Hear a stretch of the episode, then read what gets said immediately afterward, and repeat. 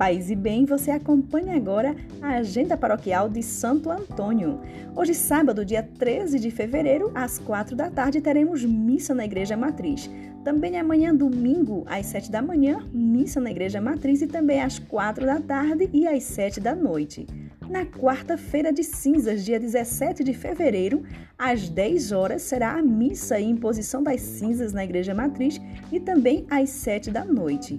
Na quinta-feira, dia 18 de fevereiro, teremos às três da tarde adoração e bênção do Santíssimo Sacramento na Igreja Matriz e às sete da noite teremos reunião da Comissão de Eventos no Centro Pastoral Armínio Guilherme.